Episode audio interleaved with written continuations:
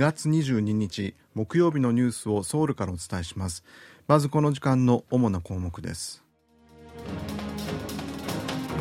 韓国と日本の外相が北韓問題で引き続き協力していくことで一致しました。韓国銀行は政策金利を9回連続で据え置きました。ソウルを含む中部地方で2月としては記録的な積雪となりました。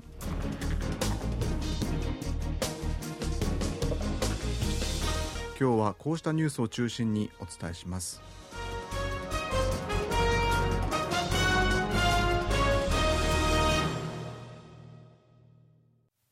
G20 主要20カ国の外相会合に出席するためブラジルのリオデジャネイロを訪れている韓国と日本の外相は別途会談を開き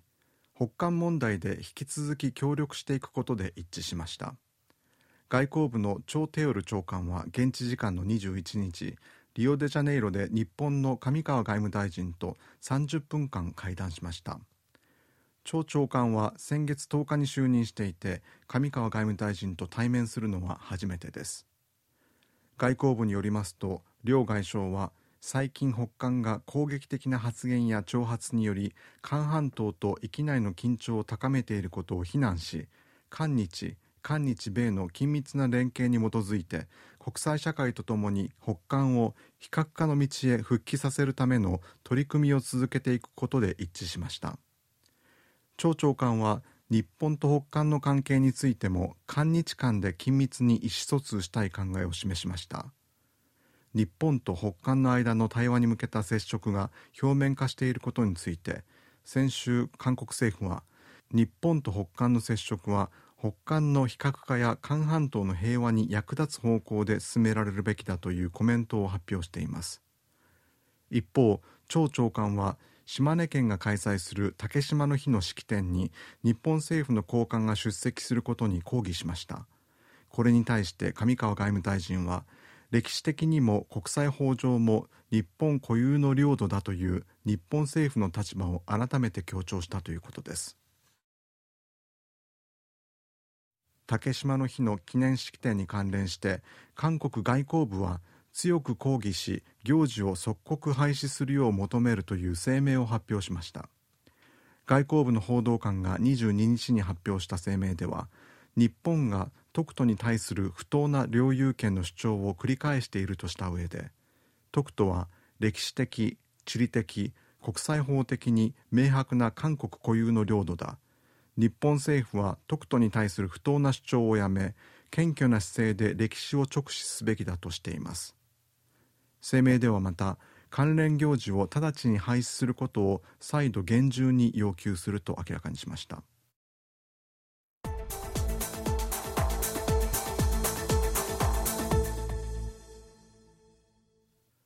ウクライナに着弾した北韓製とみられる弾道ミサイルの残骸を回収して分析したところ部品のほとんどがアメリカ製の一般消費者向けの製品に使われるもので北韓が制裁の対象になっていない部品をミサイルの製造に転用していることが明らかになり制裁の効力を維持することの難しさが浮き彫りになっています。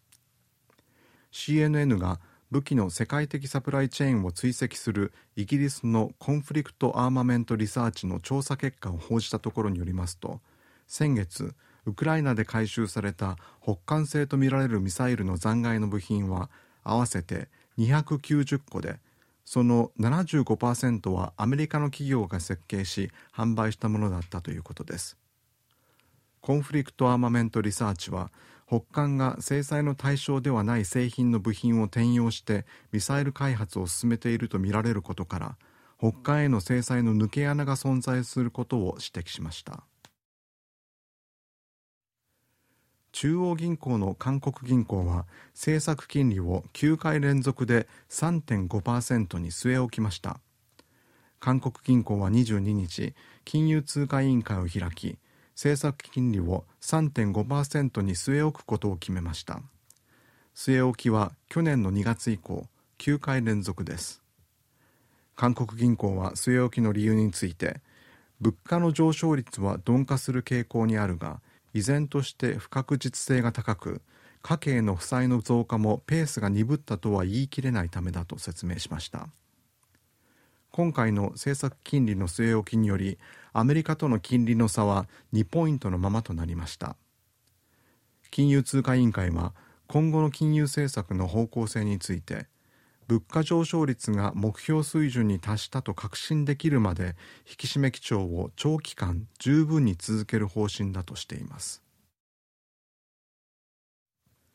ユン・ソンニョル大統領は原子力産業の中心となるキョンサンナムドチャンウォン市を訪れ今年を原子力産業の再飛躍の元年とするため積極的に後押しすると述べました。韓国の原子力政策をめぐっては先のムン・ジェイン政権が脱原発を掲げて新しい原子力発電所の建設工事や運用を中断させたことを受け原発に関連する企業を中心に強い反発が出ていてユン大統領は大統領選当時から原発を韓国の重要産業として位置づけ拡大させる方針を推進してきました。ユン大統領は22日チャンウォン市を訪れ政府が今年原子力関連企業に対して3兆3000億ウォン規模の発注を行うとともに1兆ウォン規模の特別金融支援を行う方針を改めて示しました。ユン大統領はムン・ジェイン政権が無謀な脱原発政策により企業と国民生活を危機にさらしたとして強く批判しました。政府は地域経済を活性化させるため首都圏以外で開発が制限されているグリーンベルトと呼ばれる緑地帯の指定を大幅に解除する方針です。ユン・ソンニョル大統領は21日市の面積の4分の1がグリーンベルトに指定され開発が制限されているウルサン市を訪れ首都圏以外での開発制限の大幅な解除を盛り込んだ規制緩和策を発表しました。韓国では1971年に高度経済成長に伴う乱開発を防ぎ自然の景観を守る目的から全国各地にグリーンベルトと呼ばれる緑地帯を指定するための法律が制定されました。今回発表された規制緩和策では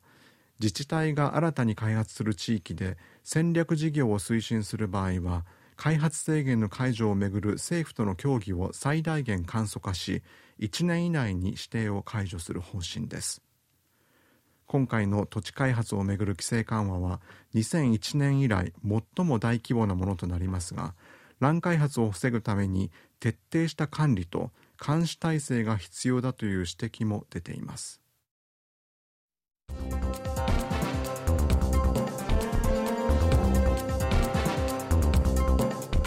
こちらは韓国ソウルからお送りしているラジオ国際放送 KBS ワールドラジオです。ただいまニュースをお送りしています。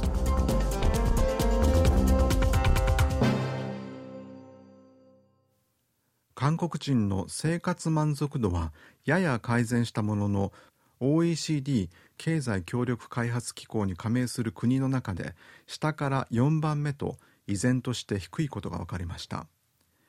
生活満足度は自分の生活レベルに対する認識を0点から10点までの11段階で測定します。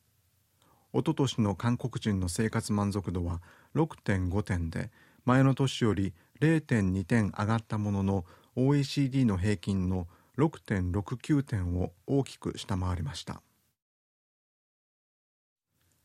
アメリカのメジャーリーグで12年間活躍したリュウ・ヒョンジン投手が韓国プロ野球時代に所属していたハンファイーグルスに復帰することになりました。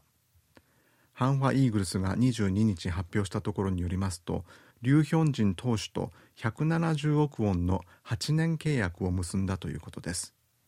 韓国のプロ野球選手としてはこれまでで最高額です。ソウルを含む中部地方で22日の未明にかけて雪が降り一部の地域では記録的な積雪量となりました。